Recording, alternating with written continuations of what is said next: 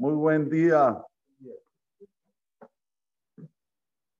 De Hesed Hashem Alenu, por Olam, se apiadó de nosotros y pudimos pasar un pesa espectacular, desde el principio hasta el final, con el Tzibura Yakar, con la gente que vino, los dos minyanim, tanto se el Pesach a las seis y media como a las nueve, con todo lo que Baruch Hashem pasamos estos días maravillosos.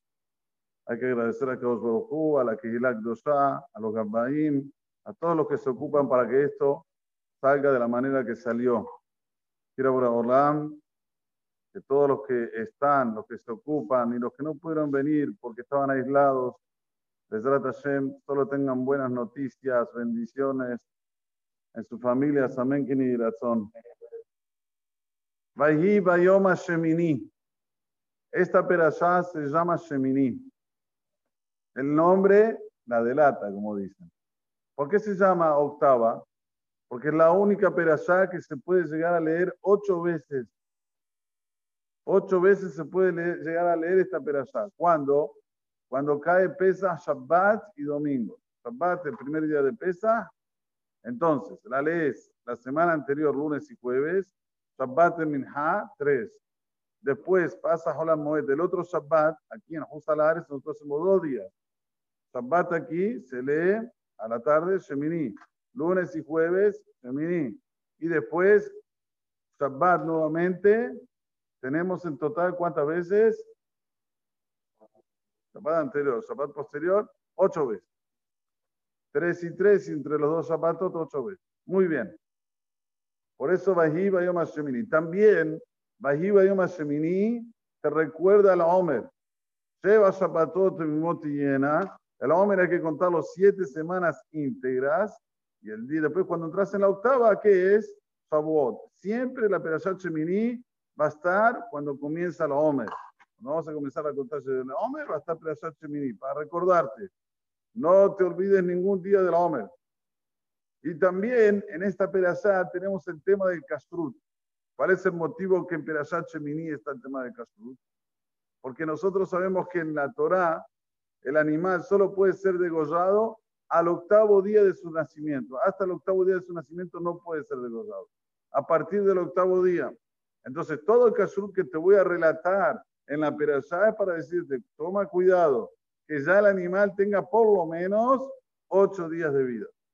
Y si ya hablamos de todas estas cosas, tiene que haber una relación entre ellas. ¿Cuál es la relación entre las ocho veces que se lee Perashat Shemini, el octavo, el, número ocho que nos hace acordar Shavuot y el Kashrut?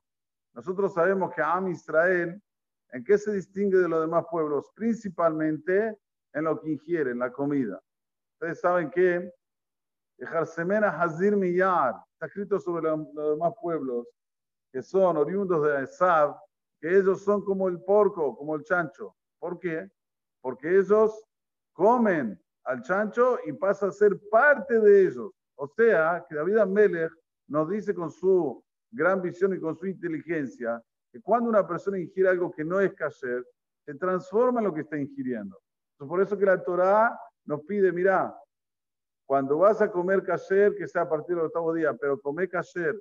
En esta pedazada nos dice qué animales se pueden, qué animales no se pueden, cómo, debe ser, cómo se puede comer mismo el animal que se puede comer, que tiene que haber abate, que no puede ser a través de una faena, no puede ser a través de que lo ponen un choque eléctrico y lo matan, y toda la procedura, el procedimiento de el animal kasher desde que lo desde que le hacen la shahitá hasta que llega a nuestro hogar.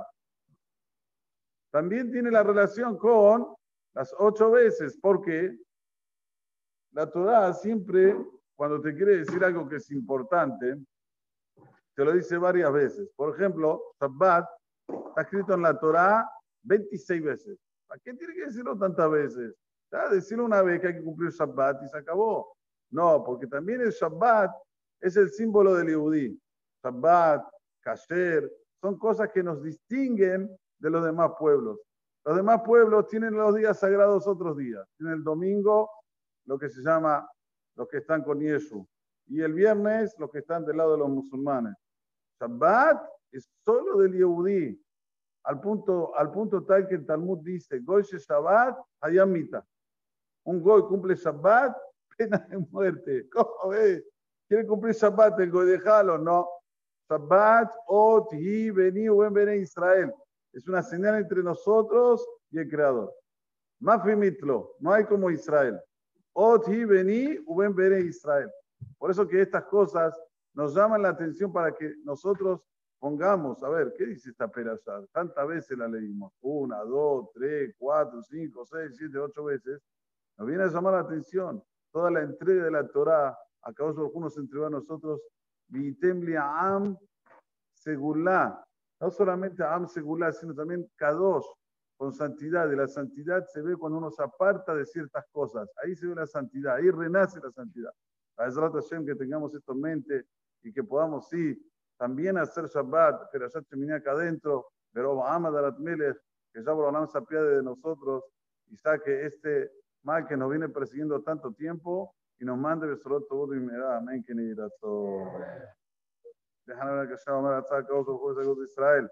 que fija, que bueno, todos nosotros se llaman, Adonai Hafez